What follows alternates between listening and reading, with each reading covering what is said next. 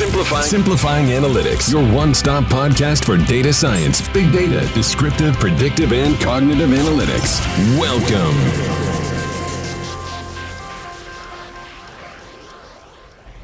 Hola a todos, bienvenidos a un episodio más de Simplifying Analytics. Mi nombre es Miguel Molina Cuscuyuela.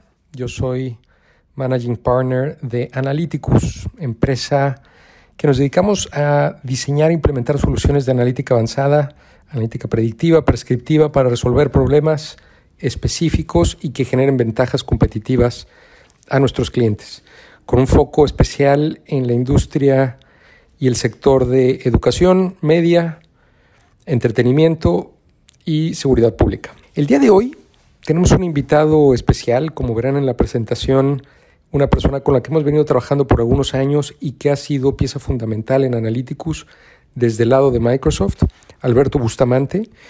La charla muy enriquecedora seguirá la línea de transformación digital. Hablaremos sobre educación en particular, este momento coyuntural que estamos viviendo como humanidad con la pandemia. Hablaremos del desarrollo de competencias, de EdTech. Creo que disfrutarán esta charla tanto como yo. Y por favor, no dejen en seguir mandándonos mensajes con preguntas particulares. Si quisieran que toquemos algún tema específico sobre analíticas en algún sector, algunos casos de uso, encantados en seguir la charla. Nos pueden encontrar en las redes sociales, en las notas de este podcast los pueden encontrar. Y sin más preámbulo, muchas gracias. Bienvenidos.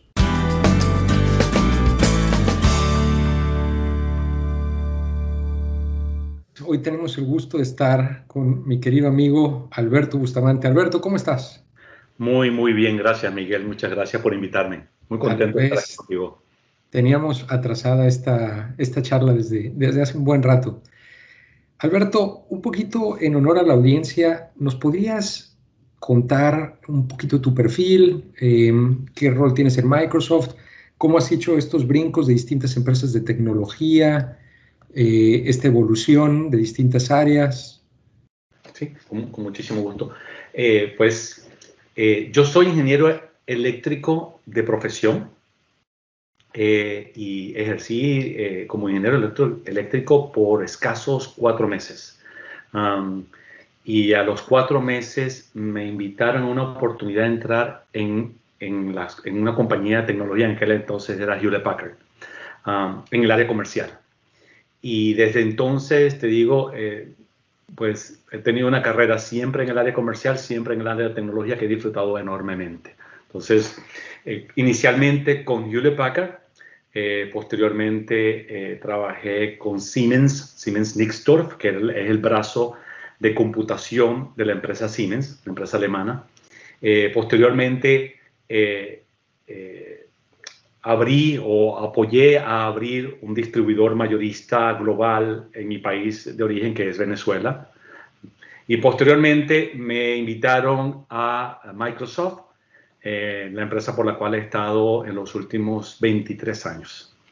Eh, y en Microsoft, pues he hecho un poco de todo, siempre vinculado en el área comercial. Inicialmente comencé trabajando eh, apoyando a socios de negocio, pero rápidamente eh, entré en el área comercial per se, eh, primero como ejecutivo de cuentas, luego liderando equipos de venta, luego liderando toda la, a, toda la gestión comercial de la subsidiaria en aquel entonces de Venezuela.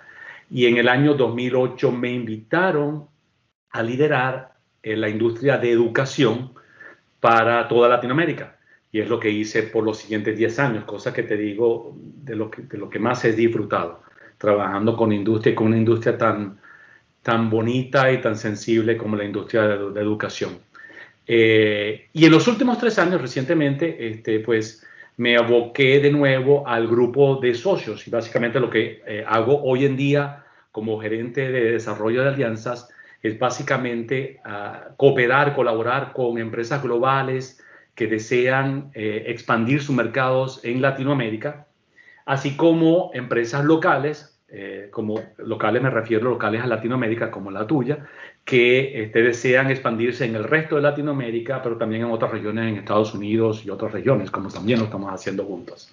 Entonces, es lo que vengo haciendo eh, en los últimos tres años, te digo con muchísima satisfacción, porque en este trabajo me da la oportunidad, o en este rol me da la oportunidad no solo de combinar todas las experiencias que he venido acumulando, sino de trabajar de la mano con empresas como la tuya y de ejecutivos como, como tú, este, en una capacidad, diría yo, suerte de, conector, suerte de asesor, este, y, teniendo discusiones muy ricas en áreas que van desde productos como mercados, como estrategias comerciales. Entonces, la verdad te digo que eh, lo estoy disfrutando bastante.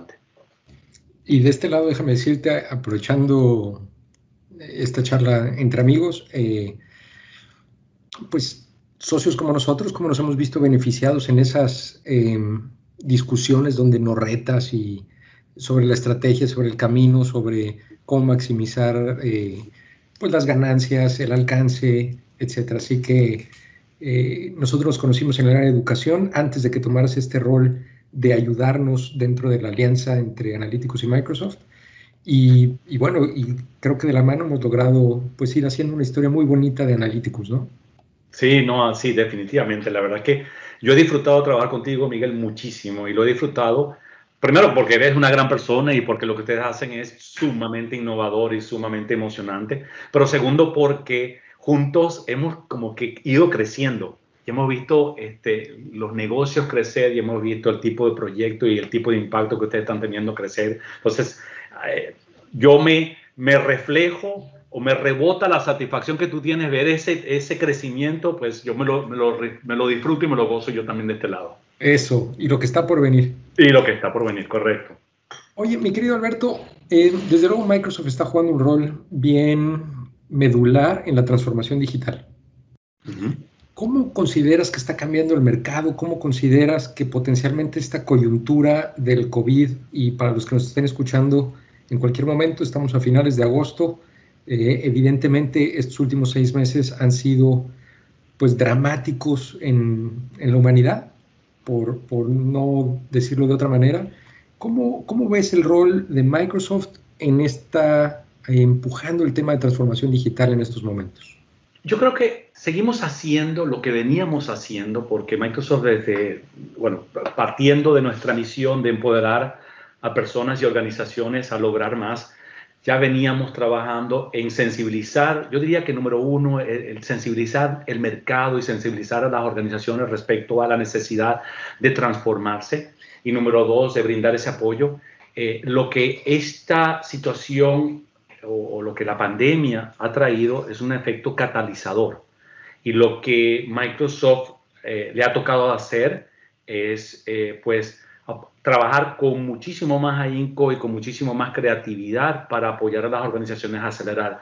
En el mercado, te diría yo, ya había una alta sensibilidad, aunque obviamente eh, no todas las empresas están encaminadas, pero por lo menos había una mediana sensibilidad.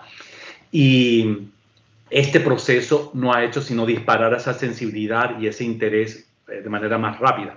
Y lo que nos ha obligado a hacer es a tener programas y a estar más de cerca con nuestros clientes para facilitar de manera más rápida esos procesos de apoyo en las estrategias y en la ejecución de transformación.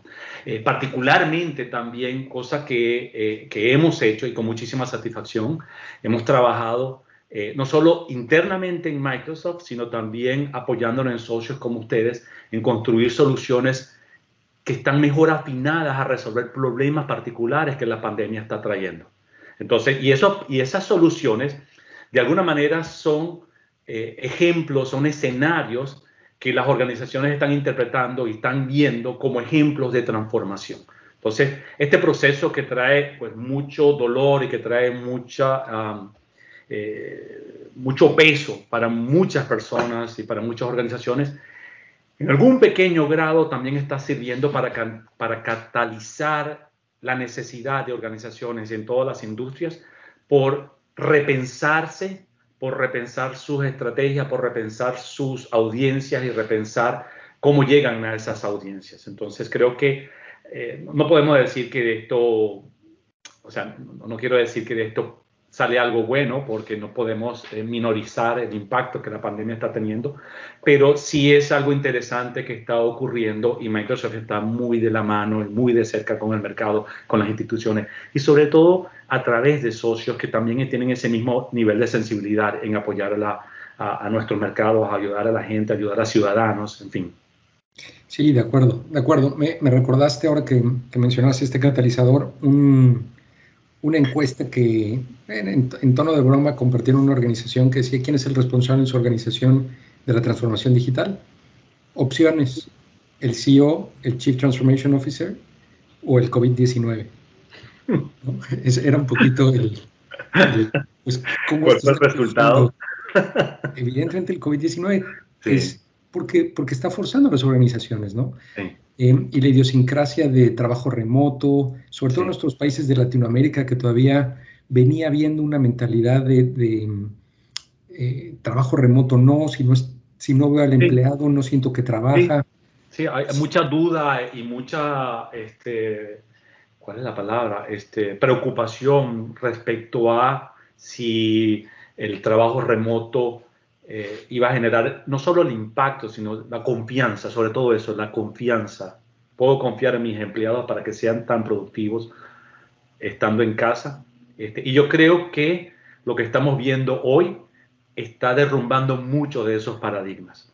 Y, es, y es algo que es bastante bueno, porque ciertamente cuando tú te pones a pensar en las ventajas que el trabajo remoto presentan, no solo para la organización, sino para los empleados, este, son bastante importantes. Eh, y el que derribemos paradigmas eh, pues no ha hecho sino que acelerar ese proceso. Yo creo que mucho hablamos de cuando regresemos de nuevo a la normalidad, pero esa normalidad en realidad no va a ser similar a la normalidad que dejamos atrás. Y eso a mi parecer, es algo bastante bueno. La nueva normalidad, cuando regresemos a esa nueva normalidad, creo que va a ser una normalidad mejor, eh, de mayor, de mayor eh, beneficio para todos que la que teníamos, que la que abandonamos hace ocho meses atrás. Totalmente. Escuchaba un sociólogo hablar sobre, pues, eventos como este al final son un trauma social, ¿no? Y esos traumas sociales se comportan un poco como una liga que la estiras, la estiras, la estiras y finalmente cuando termina el trauma la sueltas, pero nunca regresa al mismo lugar, ¿no? La liga no llega a su mismo lugar, sí, correcto. donde estaba. Entonces va a ser interesante eh, escuchar este, este podcast y hacer un análisis quizá en el 2023, que esperemos que todo esté, ojalá que en el 2022 todo haya vuelto un poco a, romper estos temas de proximidad, etc. Em, Alberto, uno de los temas que me interesa hablar contigo, evidentemente, es este corazoncito que tiene sobre el tema de educación. Entonces, hablamos de transformación digital. Ahora quisiera llevarlo en particular al, al, sector educativo. ¿Cómo ves esa transformación digital en el sector educativo? Eh, pues yo creo que la respuesta es antes o después de la pandemia, porque antes de la pandemia eh, yo diría que si bien en el mercado había sensibilidad, eh, no había suficiente velocidad en las instituciones por llevar un proceso de cambio. Y, es un proceso de cambio que es supremamente necesario porque estamos repletos de información, vemos las noticias, vemos los estudios, escuchamos los comentarios respecto a la calidad de nuestra educación y la cobertura de nuestra educación, si la educación está sirviendo o no. Y yo creo que en muchos grados eh, concluimos que nos falta elevar la calidad y nos falta eh, eh, elevar la cobertura y sobre todo, más que la calidad, nos falta hacer un mejor, un mejor, una mejor conexión de la educación, de cómo estamos preparando a los estudiantes frente a lo que el mercado está necesitando y más importante, lo que el mercado va a necesitar. Entonces, por múltiples años, este, nosotros, eh, al, menos de, mi lado, en Microsoft, eh, hicimos trabajo de sensibilización con respecto a la necesidad de instituciones de repensar sus modelos y de desarrollar capacidades para soportar potencialmente nuevos modelos. Y te diría, hay casos, o sea, sí hay instituciones que verdaderamente han hecho cosas bien interesantes y hay instituciones muy innovadoras, muy visionarias, pero no son el promedio. entonces, te diría, ese era el estadio antes de la pandemia. Después de la pandemia vemos que a todos nos tocó correr. Y a hoy en día, eh, no quiere decir que la educación se haya transformado de manera importante, pero comenzamos a romper de nuevo paradigmas y comenzamos también a construir o, o en el camino a tratar de construir nuevos modelos de enseñanza. Entonces, eh, de la misma manera como veníamos conversando, yo creo que este proceso está enseñando las instituciones, eh, por ejemplo, el tema, el, tema que hablábamos de eh, trabajo remoto, bueno, educación remota, es un tema que muchas instituciones comenzaron a explorar, pero lo exploran de manera muy insípida. y cuando digo de manera insípida me refiero a que en, muchas, en muchos casos el proceso de educación remoto es básicamente trasladar el proceso que ocurre en el salón de clase a un vehículo virtual, pero ese vehículo de virtual no está contemplando eh, elementos muy importantes como es la colaboración que existe y que debe existir entre estudiantes, estudiantes maestros, y adicionalmente eh, el impacto o, el desarrollo de competencias socioemocionales que en un salón de clases son más fáciles de presentar que en un aspecto virtual. Entonces, hoy en día nos fuimos o estamos viviendo, o por ejemplo mi, hijo comenzó el miércoles clases este, remotas. Y hoy los, los, las instituciones y, y, las autoridades están pensando, bueno, más allá de ofrecer esa educación remota, cómo tengo que repensar, cómo tengo que formar a los maestros, cosa bien importante. O sea, si yo puedo implantar un sistema de educación remota, podemos enseñar clases a través, utilizando Teams, pero de qué manera estoy yo preparando al maestro para que el maestro sea más efectivo y para que el maestro pueda habilitar un, un, un ambiente de colaboración que facilite el desarrollo de estas competencias suaves. Entonces, este, te diría, antes de la pandemia, creo que veníamos lentos. Después de la pandemia o ahora con la pandemia, nos ha tocado correr, pero todavía nos falta mucha tela que cortar, creo. ¿Cómo ves en particular nuestra región? Latinoamérica, evidentemente, pues tiene características bien complicaditas, eh, países pues con poblaciones bien vulnerables, temas de infraestructura, pero entonces tienes estas necesidades de virtualizar, pero, pero también tienes necesidades muy básicas que no necesariamente están siendo cubiertas, digamos, por el país per se. ¿Cómo, cómo es este choque? Sabes, eh, en alguna oportunidad escuché de eh, un concepto que llaman el triángulo de hierro, un concepto que desarrolló UNESCO, que es, tienes en el triángulo tres vértices un vértice es recursos, en el otro vértice tienes calidad, calidad de educación, y en el otro vértice tienes cobertura, la cobertura de educación. Entonces el problema está en que quieres llevar educación a todos los estudiantes, a todas las personas que requieren de la educación. Lo quieres hacer con la calidad más alta posible, pero lo quieres hacer con recursos limitados. Y ese triángulo de hierro, le llaman triángulo de hierro porque en la medida que jalas hacia un lado, pues no puedes romper el triángulo. Eh, y, dicho sea de paso, ahí es donde la tecnología puede generar un impacto bien importante, porque puede conseguir modelos y puede conseguir dinámicas que te permiten tener una cobertura amplia con un nivel de calidad eh, superior al que tienes hoy, sin que necesariamente implique una erogación de recursos extraordinaria. Entonces te diría, e-, ese es el desafío que en nuestros países vivimos mucho porque como tú bien lo dices, tenemos un problema de cobertura y de cobertura con calidad.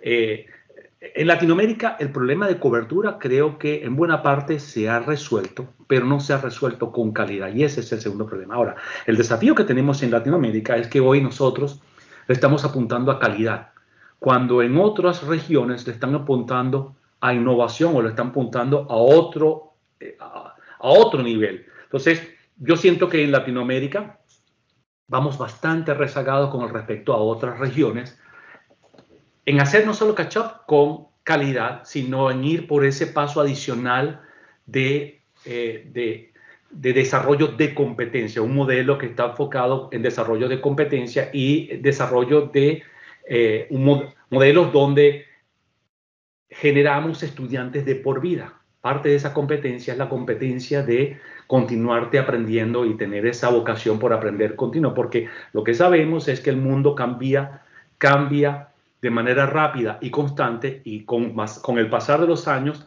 la velocidad de cambio supera y por consiguiente todos los años tenemos que reaprender. Eso es algo que, algo que tú haces con frecuencia, eso es algo que yo hago con frecuencia. Nos tenemos que mantener informados, nos tenemos que mantener actualizados. Pues bien, en Latinoamérica creo que vamos rezagados. Sin embargo, también creo que tenemos la oportunidad de hacer ese salto, eh, leapfrog que dicen en inglés, ese salto de rana, para pasarnos a modelos que apunten hacia el desarrollo de competencia y no simplemente a desarrollar calidad de educación. Entonces, eh, hay mucha oportunidad, pero al, mismo tiempo hay mucho potencial. Y Alberto, ¿ves, para no pintar Latinoamérica con una sola brocha, ¿ves algún país que lo esté haciendo mejor dentro de la región? Y, y en particular, alguna institución o algún ejemplo que quizá nos puedas compartir como, como una buena práctica en donde está este choque entre EdTech, recursos, etcétera? Yo te diría, es, Sí hay instituciones que están haciendo cosas bastante innovadoras. Este, como país, te diría, hay cosas buenas que están pasando. Por ejemplo, creo, creo que es muy apropiado que en países como Colombia en Perú se estén revisitando todo el tema de acreditación y se, y se esté colocando, elevando la barra de las acreditaciones. Este, eh, y tú ves ciertamente muchos países también adoptando proyectos tecnológicos. El problema es que potencialmente algunos de estos proyectos o muchos de estos proyectos no van debidamente acompañados con estrategias complementarias que hacen falta. Entonces te diría, eh, más bien vale la pena mencionar casos puntuales que han sido exitosos, que demuestran ser exitosos. A mí me, me fascina, por ejemplo, lo que veo que está ocurriendo en el Tecnológico de Monterrey. Eh, en el Tecnológico de Monterrey, desde hace años crearon este departamento de innovación y eh, el Departamento de Innovación está repensando, y no solo está repensando, sino tiene un modelo construido de cómo se están proponiendo la educación terciaria. Y es un modelo en el cual verdaderamente están preparando recursos, no están graduando profesionales, están preparando personas con competencias muy elevadas y con, con características muy elevadas para insertarse y ser exitosos en el mercado laboral.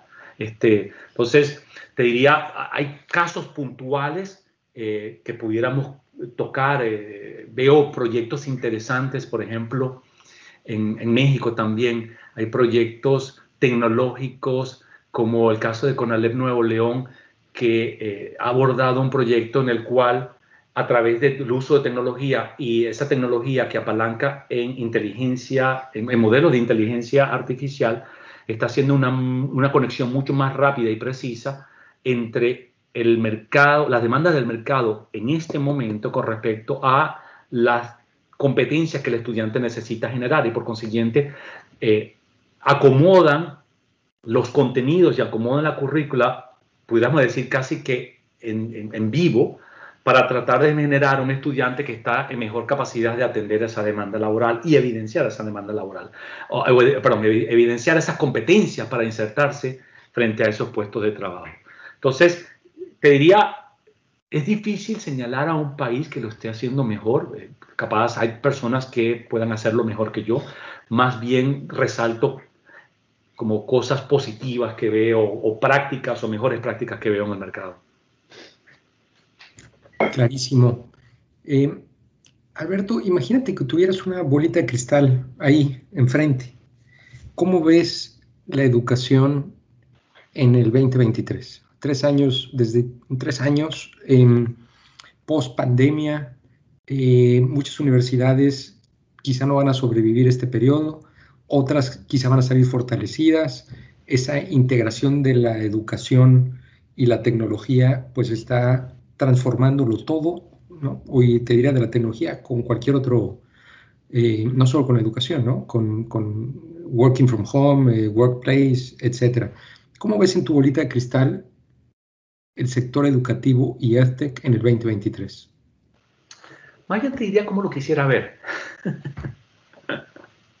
este, te lo voy a poner de manera aspiracional, aunque ciertamente es posible. Yo quisiera pensar que nosotros en estos dos años eh, podemos revolucionar nuestros modelos a tener modelos más flexibles, modelos educacionales más flexibles que permiten hacer una mejor conexión y una conexión más inteligente con las competencias que el estudiante necesita desarrollar y que parte del entendimiento de cada uno de los estudiantes. En otras palabras, que podamos identificar cuál es individualmente cuáles son las cuáles son los, las fortalezas de una persona, cuáles son los deseos y las aspiraciones de esa persona y en función de ello hacer un match potencial contra lo que existe en el mercado y construir para esa persona una ruta personalizada, de manera de que la persona pueda, número uno, conseguir un trabajo bien remunerado y número dos, estar en un área donde se siente realizado porque cumple con sus fortalezas y cumple con sus aspiraciones.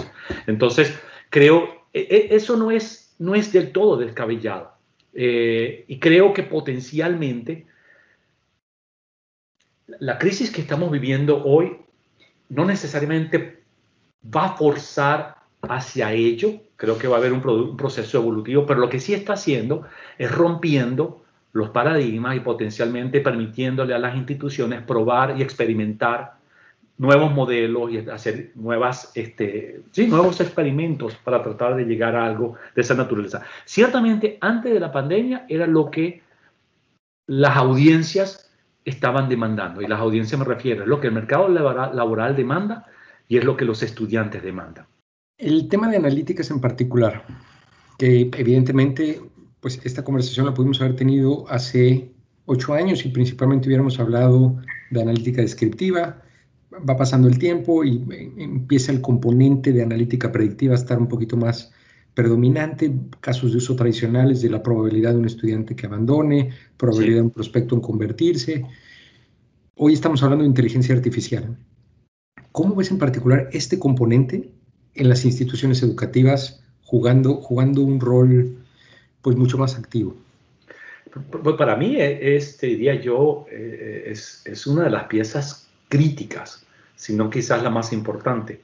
Para, para, para, ese, para ese modelo aspiracional o para ese eh, futuro aspiracional, no, no puedes llegar a ello sin tener, sin apalancarte de manera eh, poderosa en modelos de analítica avanzada, en modelos de inteligencia artificial, en, que permitan hacer la, que permitan desarrollar las dinámicas que te comenté. Entonces, para mí es supremamente importante. Y hoy estamos viendo, o sea, tu, organización eh, lleva proyectos y lleva soluciones que están construyendo los bloques en instituciones para lograr eso. Entonces, eh, por ejemplo, tú comentaste el tema de análisis de riesgo. Básicamente lo que, lo que ustedes hacen es a través de datos identificar patrones que sabemos en históricos llevan al riesgo y potencialmente no solo elevar, no solo elevar eh, esas alarmas, sino que también en función a otros patrones de éxito te permiten tirar recomendaciones para que para ese estudiante en particular podamos aplicar esos correctivos y asegurar que el estudiante este, termine de manera exitosa. Y como ese ejemplo, hay muchos otros ejemplos, pero cuando tú consideras, por ejemplo, el estado del arte sería que cualquier persona entra a una institución con alguna idea de qué quiere hacer. Existe un mercado laboral y yo identifico en ese mercado laboral qué es lo que quiero hacer. Y, cuando digo qué es lo que quiero hacer, quisiera pensar que puedo llevarlo a un nivel muy, pero muy preciso. Por ejemplo, no basta con decir que yo quiero ser ingeniero, y no basta con decir que yo quiero ser ingeniero en computación. Potencialmente a mí lo que me gusta hacer es desarrollar juegos, escribir códigos para juegos. Entonces, lo que yo quisiera hacer cuando entro en una universidad es ser un desarrollador de juegos, no simplemente un ingeniero en computación o un científico en computación, sino yo quiero ese trabajo en particular. Pues inteligencia artificial me permite hacer un análisis de todas las posiciones existentes que están demandando ese tipo de perfil y hacer un análisis exhaustivo de las competencias y las experiencias que se requieren para ello. Entonces, eso parto de ese punto. Lo segundo es, inteligencia artificial también me permite hacer un perfil del estudiante, no, va, no, no solamente en mi histórico, sino en mis interacciones, identificar cuáles son los gaps que yo necesito desarrollar para poder cubrir esa posición y adicionalmente está viendo mis estilos de aprendizaje, porque a lo largo de mi carrera estudiantil he identificado de que yo soy una persona que aprendo mejor cuando los modelos son visuales o cuando los modelos son analíticos, entonces tomando esos tres, tomando esas tres, esas tres eh, ejes o esos tres vectores producidos por datos y por analítica intelectual, eh, artificial, perdón, yo genero una ruta de aprendizaje completamente personalizada que tomó mis gaps, lo que necesito cubrir, que tomó qué es lo que me falta para tener eso y que tomó cuál es mi estilo de aprendizaje. Y eso hoy es perfectamente posible. Y adicionalmente, tú le puedes sumar eh, le puedes sumar otro componente adicional o otro vector, que es yo como institución que tengo a todos estos estudiantes con todas estas necesidades y todas estas aspiraciones, cómo organizo a mis recursos, llamándose mis recursos, recursos físicos como laboratorios, salones de clases, equipos, y recursos como profesores, cómo es la mejor manera de yo organizar a todos esos recursos para que yo pueda satisfacer esa ruta personalizada de esa persona para poder satisfacer las aspiraciones de esa persona. Todo eso que yo estoy comentando de manera, eh, digamos, teórica, hoy es absoluto y totalmente posible a través de la captura de datos y la molienda de datos y, la, aplicación de modelos de inteligencia artificial para producir eso. Y lo interesante y lo que, lo, que emociona a Miguel, como tú lo vives, es que hemos trabajado en proyectos donde hemos hecho uno, hemos hecho una de esas áreas, hemos hecho otra de esas áreas, hemos hecho otra de esas áreas. Lo que nos falta y lo que las instituciones necesitamos lograr, que las instituciones hagan, es sumar el cúmulo de todas esas cosas, ensamblar todos esos bloques para construir esta máquina que, o esta fábrica que va a agarrar un estudiante con esas aspiraciones y, ponerlo en un, en un trabajo donde la persona se va a sentir totalmente realizada, donde el empleador va a estar absolutamente contento porque es exactamente lo que estaba buscando y donde todos ganamos. Totalmente, totalmente. Y ahí realmente va a ser el momento de transformación digital. De otra manera, creo que seguimos atacando esto en silos, ¿no? Sí. Eh, y problemas que, que, está bien, creo que es, es parte del, la maduración digital de las organizaciones. Es muy difícil generar una, una transformación 360. Generalmente las transformaciones ocurren en momentos puntuales, mejores prácticas que se empiezan a replicar en, la organización. ¿no? Por lo menos es un poco lo que nosotros hemos visto. Tú sabes que ahí tienes toda la razón. La transformación, no, la transformación generalmente no ocurre en bloque, sino que ocurre como que evolutivamente dentro de una organización.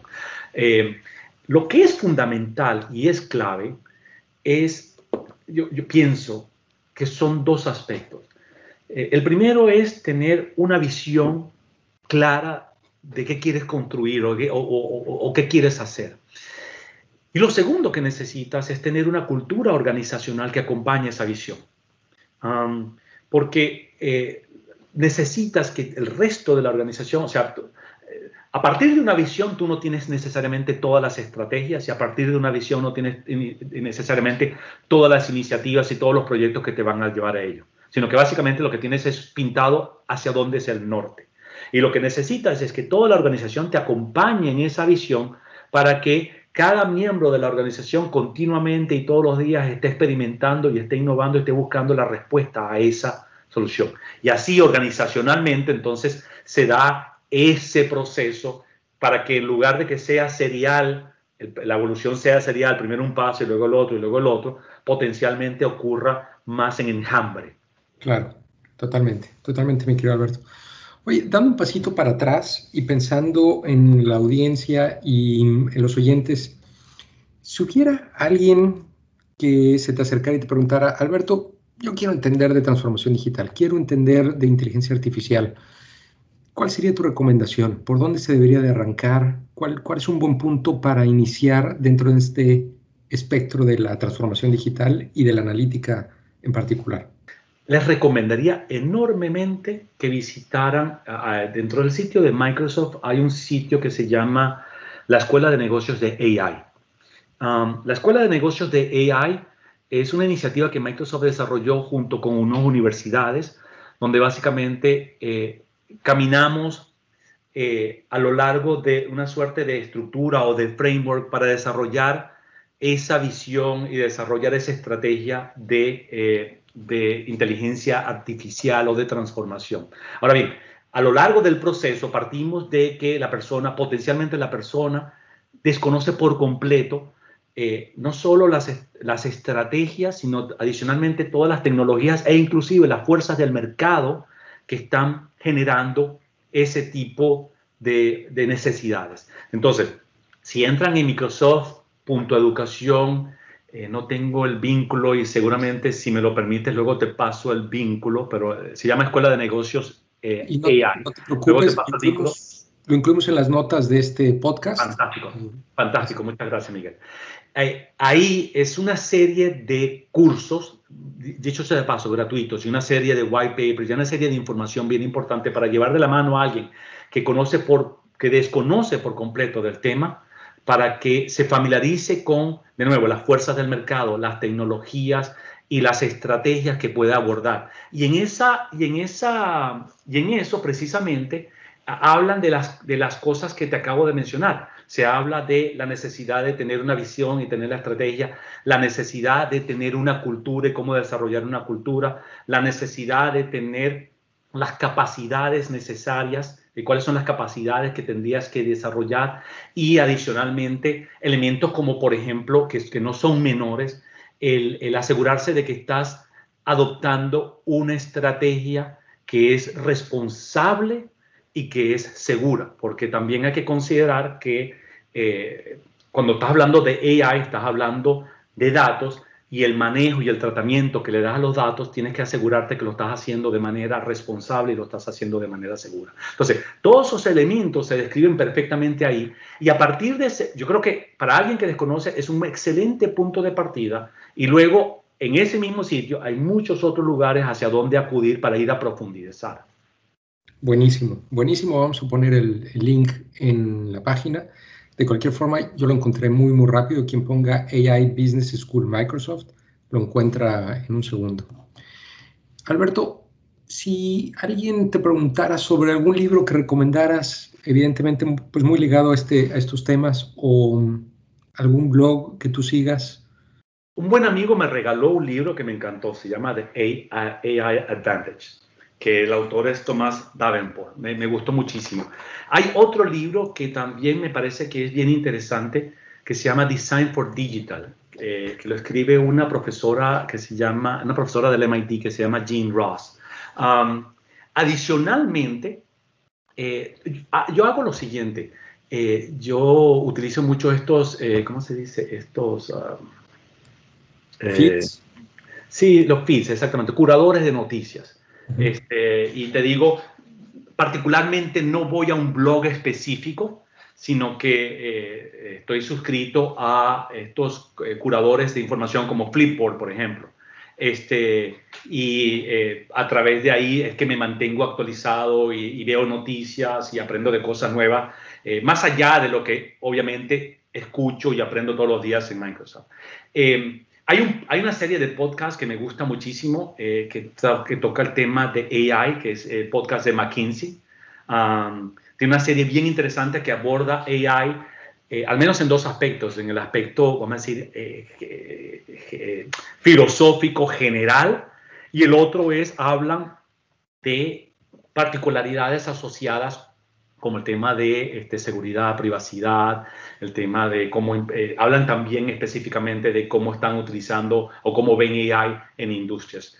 Eh, entonces te diría eso sumado a eh, lo que te comenté del AI Business School. La otra referencia que hago, y esta es muy específica a la industria de educación, Microsoft tiene un sitio, otro sitio que se llama Microsoft Education Transformation Framework, eh, ahí hay una guía muy, muy eh, completa para instituciones educativas, tanto de educación primaria y secundaria como para educación terciaria, de los elementos a abordar para ir a construir una, un modelo de transformación. Y ciertamente ahí hay muchos componentes, pero hay un, ahí se profundiza bastante también sobre la necesidad de los modelos de data, las capacidades asociadas a data y luego todo lo que tiene que ver con inteligencia artificial y cómo explotar de manera eh, eh, productiva esa data.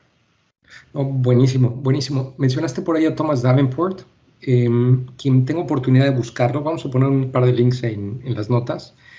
Thomas Davenport, creo que es para todos los que nos dedicamos al tema de analíticas, siempre ha sido como un punto de referencia.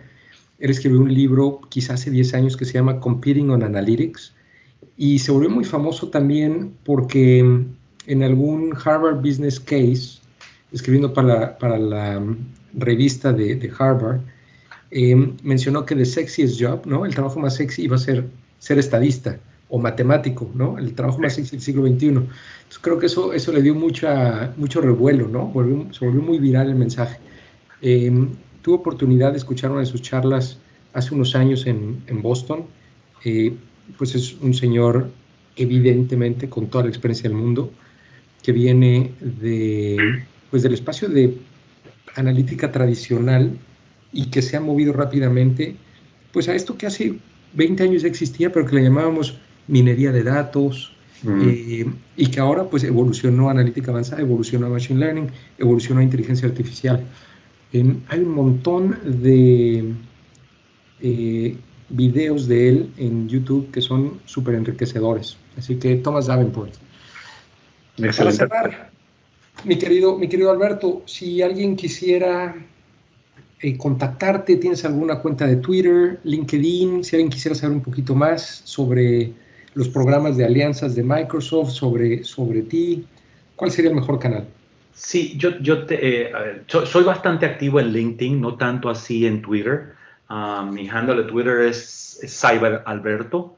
Eh, sin embargo, no soy este, el más activo en Twitter. Sí lo soy en LinkedIn y me pueden buscar eh, como Alberto Bustamante en LinkedIn y seguramente me van a encontrar. Eh, adicionalmente, para aquellas personas que trabajan en empresas que, que deseen eh, pues, eh, vincularse, asociarse con Microsoft y, colaborar con nosotros, este, pueden ir a la página microsoft.com slash socios y ahí van a conseguir bastante información al respecto. De contrario, también me pueden contactar a través de nuevo de LinkedIn. Buenísimo, mi querido Alberto. Solo para aclarar, Cyber Alberto con I latina o con Y? Con, la Y, con Y. En, inglés tal cual. Lo escribí, lo escribí, en Estados Unidos, Cyber Alberto. Alberto Cyber Alberto. Mi alter ego. Muy bien, muy bien. Mi querido Alberto, algo más que quieras agregar antes de que nos despidamos. Ha sido un gustazo tenerte, pero no sé si tengas algo, algún mensaje adicional para la audiencia que les quisieras dejar. Sí, eh, pues eh, yo pienso que tenemos que aprovechar, eh, a ver, de nuevo, me, cuesta decir estos, sea, me, cuesta, quiero decir, me preocupa decir que tenemos que aprovechar las circunstancias que estamos viviendo, porque, porque de nuevo es, es una situación verdaderamente penosa. Um, y de la cual espero, espero que salgamos muy pronto y que salgamos todos eh, sanos y, y, no solo sanos, sino con trabajo, este, bien, bien colocados. Este, sin embargo, yo creo que de toda crisis hay que eh, mirar las crisis como, como, también como oportunidades.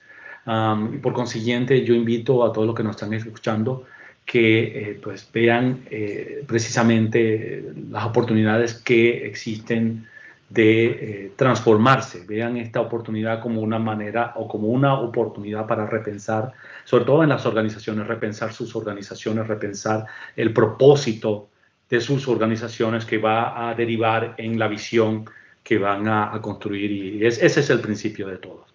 Entonces, diría eso y, y, y, desearles a todos que estén muy seguros en estos momentos, a sanos y salvos, que se cuiden, este, y bueno, a la orden por acá. Muchísimas gracias, mi querido Alberto. De verdad ha sido un, gusto, un honor, más allá de este podcast, aprovecho para decirte un gusto y un honor estar trabajando contigo y gracias por todo el apoyo que nos has dado en estos años. Eh, eh, eh, te, aseguro, Miguel, que el honor y el privilegio es todo mío. Te agradezco mucho. me he divertido muchísimo trabajando con ustedes. Igualmente, y seguro que este no será el, último podcast. Dentro de poco regresaremos a las andadas con, un, otra vez como invitado. Muchísimas gracias, te agradezco mucho. Gracias, Alberto. Abrazo. Muchas gracias por habernos acompañado el día de hoy. Un gusto. Recuerden, nos pueden encontrar en www.analyticus.com, analyticus con Y y con K. También en las redes sociales, en Facebook, Twitter, LinkedIn, Analyticus 1 en Twitter, Analyticus en LinkedIn, donde pueden encontrar artículos que continuamente estamos publicando sobre ciencia de datos, analítica avanzada, casos de uso y noticias interesantes. Y para cerrar, por favor, cualquier pregunta que tengan, déjenos saber. Nos encuentran en info.analyticus.com. Muchas gracias y hasta la próxima. Simplifying Analytics, your one-stop podcast for data science, big data, descriptive, predictive, and cognitive analytics.